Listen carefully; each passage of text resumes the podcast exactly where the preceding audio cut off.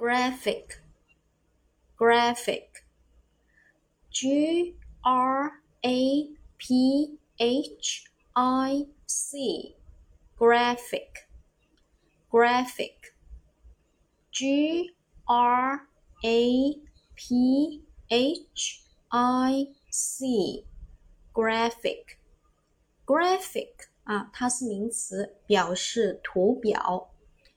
我们看一下它的复数形式，复数形式是直接在后面加一个 s 给它就可以了。graphic 名词，图表。后面我们来重点说一下这个单词的记忆方法。